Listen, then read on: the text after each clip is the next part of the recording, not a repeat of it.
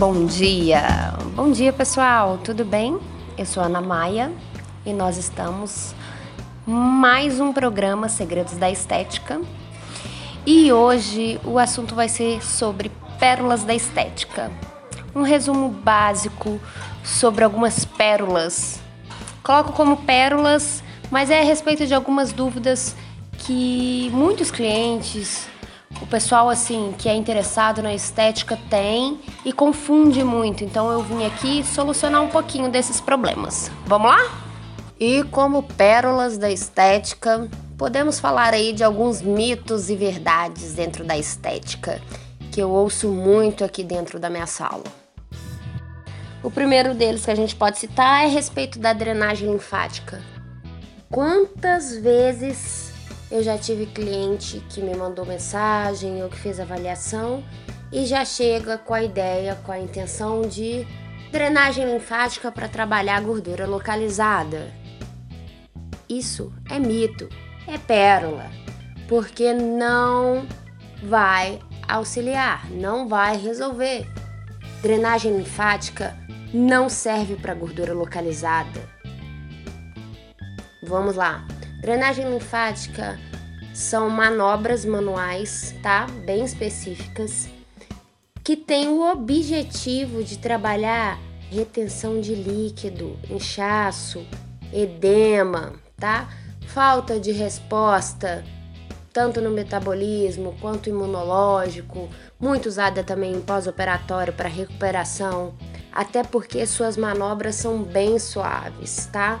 Ela não chega no tecido. Uma drenagem feita corretamente não chega no tecido de gordura, tá? Até porque se ela chegar, se ela tiver essa pressão, ela não está fazendo uma drenagem linfática. O sistema linfático é o nosso coletor. Lembra aí, vamos colocar aí como exemplo, né, como figura, os nossos lixeiros na nossa porta. Eles são os que os responsáveis que recolhem os lixos, né, da rua, do nosso sistema todo dentro da nossa cidade. Imagine que o sistema linfático são os lixeiros. Ele recolhe todo o excesso, todos os resíduos do nosso organismo, que é a nossa cidade interna. E esse sistema linfático é, ele é feito através de vasos, de gânglios que possuem uma direção específica e uma pressão exagerada nas manobras, nessas manobras específicas, ao invés de auxiliar o nosso sistema linfático, vai estrangular os nossos vasos, porque é, são vasos mais superficiais.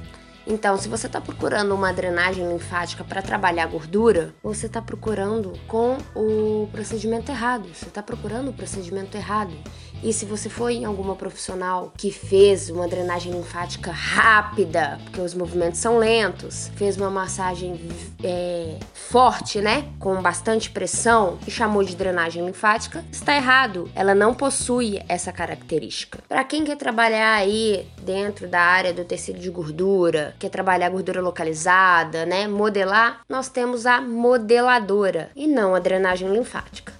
Ah, Ana, então a drenagem linfática não vai me auxiliar a emagrecer, por exemplo? Irá, mas não diretamente, não no tecido de gordura. Seu contato direto não é ali. Ela irá te dar respostas metabólicas que naturalmente o seu organismo faz. Ela não vai atuar diretamente em cima do tecido de gordura. Porque você concorda que uma cidade sem lixo, as vias, os acessos, né, públicos. Tô dando esse exemplo para ficar fácil a visualização. É, os acessos a, aonde a água escorre vai ter muito mais facilidade de seguir o seu caminho. É a mesma ideia para para drenagem linfática. E por isso nós temos aí o procedimento da drenagem linfática, né, para limpar essas vias, para auxiliar as respostas metabólicas para limpar o nosso organismo, dar um equilíbrio para ele, seja para a gente entrar numa outra massagem, seja para a gente entrar numa alimentação correta, num exercício. A drenagem linfática tem muitos benefícios, porque ela faz uma desintoxicação corporal. Mas modelar, meus queridos, não.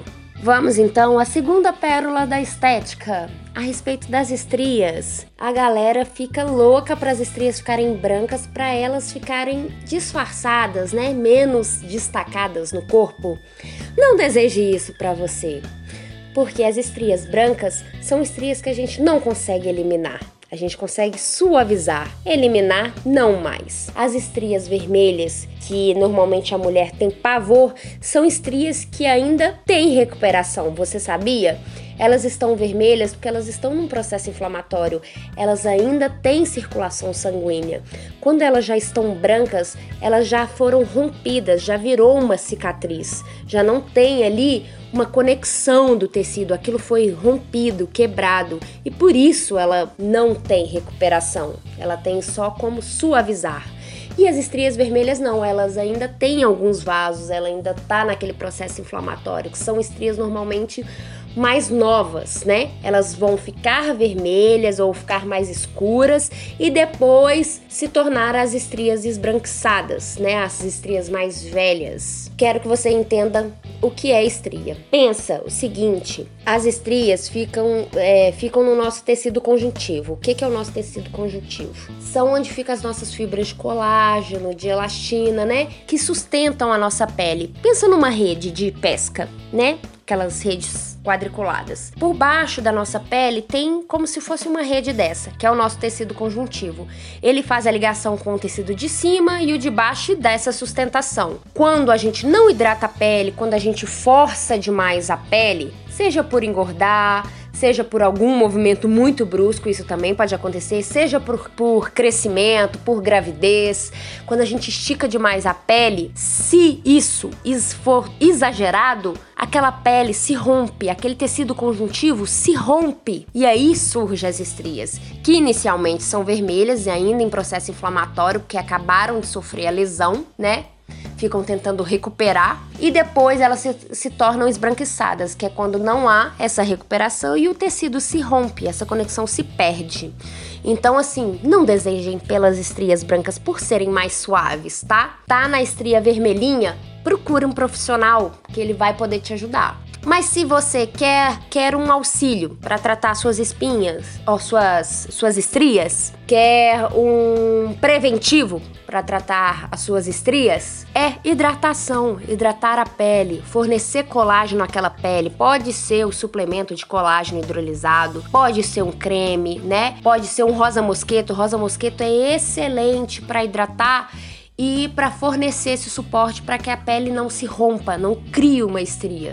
Tanto que eu recomendo muito para quem faz alguma cirurgia, para quem tá grávida, Ana, o que, que eu passo para não ter estria? O óleo de rosa mosqueta é excelente, como o óleo de girassol, de amêndoas. Uma hidratação bem feita e contínua na pele previne as estrias. E de forma interna, a água e a suplementação que você pode fazer tanto, né, a suplementação pronta como colágeno, como na alimentação. Mas isso também pode ser um fator, é, uma predisposição genética. Então, se uma pele geneticamente tem um suporte menor, né, tem uma vida útil menor de elastina, de fibras de colágeno, ela merece um suporte e uma atenção maior. Como eu citei na Pérola 1, né? Vamos agora para a Pérola 3. Eu citei sobre a modeladora, a massagem modeladora, né? Já vi várias clientes chegarem e falarem: Nossa, é, eu já fiz essa massagem modeladora, eu saía de lá toda dolorida, eu saía de lá toda roxa e achava que estava certo isso. Não, gente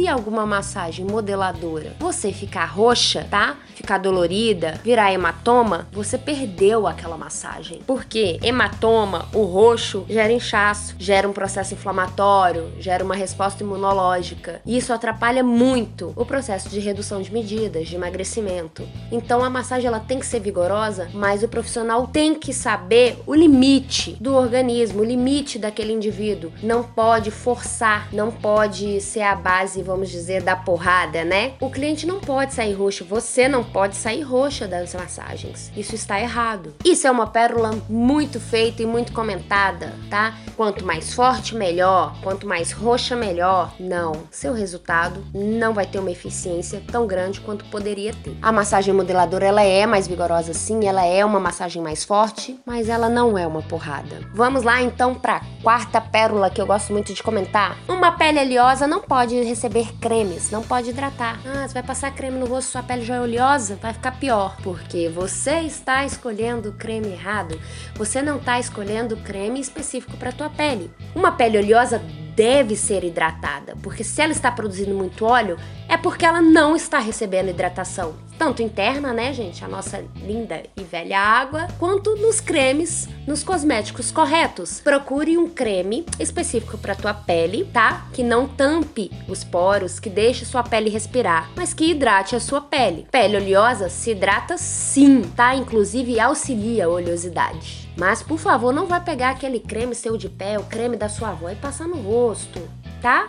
São peles diferentes. Uma pele oleosa tem que ter uma atenção ao cosmético certo para passar no rosto. E se você acertar, pode ter certeza, sua oleosidade vai diminuir, porque o seu o seu rosto só está produzindo essa quantidade excessiva de óleo porque não está recebendo hidratação. Então ele produz o óleo, né, como uma forma de auxiliar no rejuvenescimento, com auxiliar no, no envelhecimento para tua pele não envelhecer. Por isso que ele está produzindo esse óleo exacerbado.